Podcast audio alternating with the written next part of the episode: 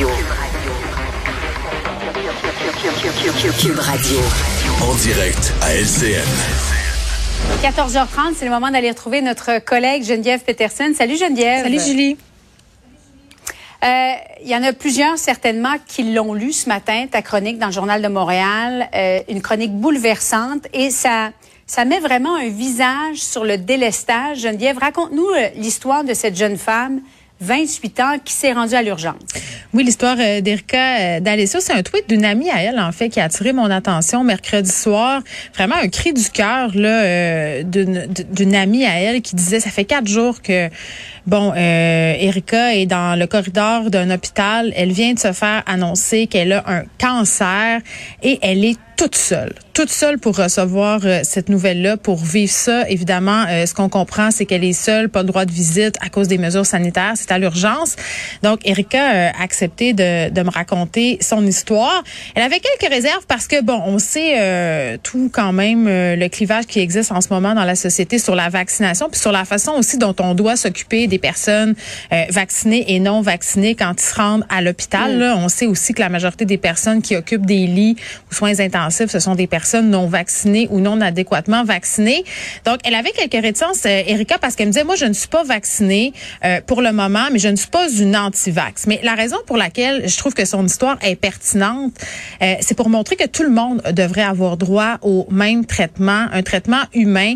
Puis, tu sais, c'est épouvantable, cette histoire-là. Puis, loin de moi l'idée de mettre ça sur le dos des gens qui travaillent à l'urgence et à l'hôpital Pierre Boucher, parce que à plusieurs reprises, Erika me le dit, quand on a parlé ensemble. Ils ont été formidables avec elle. Ils font ce qu'ils peuvent avec les moyens qu'ils ont. Tu sais, c'est carrément ça. Puis c'est vrai que... Mais en même temps, ça, ça, nous démontre que le personnel, en ce moment, est complètement débordé. Une ben, jeune femme qui vient d'apprendre qu'elle a un cancer, on n'a même pas le temps de s'occuper d'elle. Ben, c'est que, tu sais, ils sont débordés, ces pauvres personnes. Ils sont en manque d'effectifs. Il y a des changements aussi de corps de travail. Donc, tu sais, euh, j'imagine aussi quand on vient euh, d'apprendre une condition de santé comme ça, tu sais, qu'on est touché par une maladie comme ça, le cancer, c'est très, très grave euh, on a besoin d'avoir de l'information, on a des questions et tout ça. Et là, quand il y a des changements, euh, évidemment, là, c'est pas tout le monde qui est au courant de l'ensemble du dossier. Donc, ce sont des moments excessivement difficiles. Moi, je peux même pas imaginer comment tu peux te sentir, Julie, quand à 28 ans, là, tu te retrouves dans un corridor d'hôpital, t'as pas ta mère, t'as pas ton ami, tu t'as pas ta, parenté, les gens que t'aimes, parce que c'est tout simplement pas possible.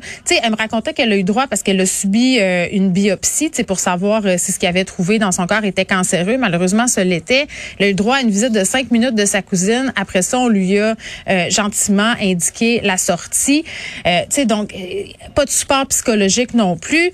Euh, donc voilà, tu sais, puis moi je trouvais que, que ça, je trouve que les gens qui disent que les personnes non vaccinées devraient attendre plus longtemps, qu'on devrait pas les soigner, moi je trouvais que ça mettait un, visage humain sur ce type d'histoire-là. Puis je me disais, tu sais, en, même temps, c'est pas parce qu'elle n'est pas vaccinée qu'elle a un service comme celui qu'elle a. Évidemment, c'est parce que tout le monde est débordé, manque de personnel.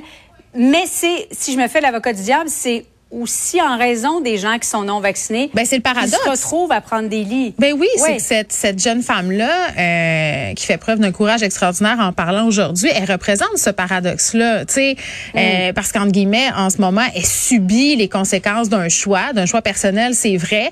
Euh, S'il y a du délestage en ce moment dans les hôpitaux, c'est à cause des gens qui sont pas vaccinés, mais en même temps, moi, je veux quand même le redire, si on sort un peu du cas d'Erika d'Alessio, c'est que c'est pas tout le monde qui est pas vacciné à l'hôpital qui est anti-vax. Il y a des gens qui sont pas vaccinés pour des raisons de santé. Moi, j'ai parlé avec une femme qui a une phobie épouvantable des complications médicales. Elle est suivie psychologiquement pour se faire aider, pour parvenir à être vaccinée. Mais c'est vrai qu'aussi, elle incarnait ce, ce paradoxe-là, Erika. Puis en même temps, tu sais, euh, les, les, mesures sanitaires, il y a beaucoup de médecins en ce moment qui disent comment on gère Omicron dans les hôpitaux au niveau de l'isolement des patients est-ce qu'on devrait changer ça? Est-ce qu'on devrait réduire, si on veut, les surfaces pour avoir plus de place, pour plus de lits? Euh, on n'aurait pas peut-être besoin d'appliquer des mesures sanitaires aussi strictes sur les visites. T'sais, moi, je peux pas croire que une jeune femme comme ça de 28 ans vive ça toute seule puis qu'on puisse pas trouver un accommodement pour qu'elle puisse au moins avoir accès à une personne, une personne de référence qui pourrait l'accompagner là-dedans.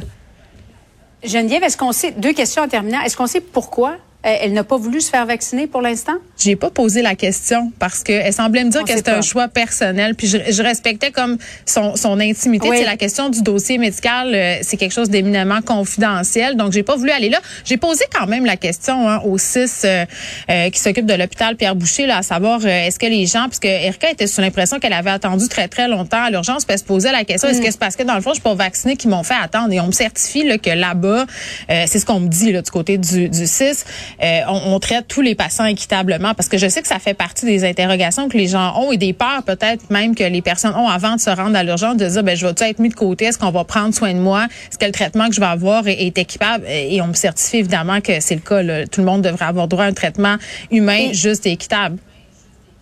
Est-ce qu'on sait quand euh, elle sera prise en charge, pourra se faire enlever sa masse cancéreuse? Ben euh, moi j'ai pas de détails, je vais lui parler un peu plus tard euh, Ouais. à l'émission. Je sais qu'elle avait un scan hier. Euh, tu sais on a encore elle a encore elle-même peu de détails sur sa condition là. Donc imagine l'angoisse.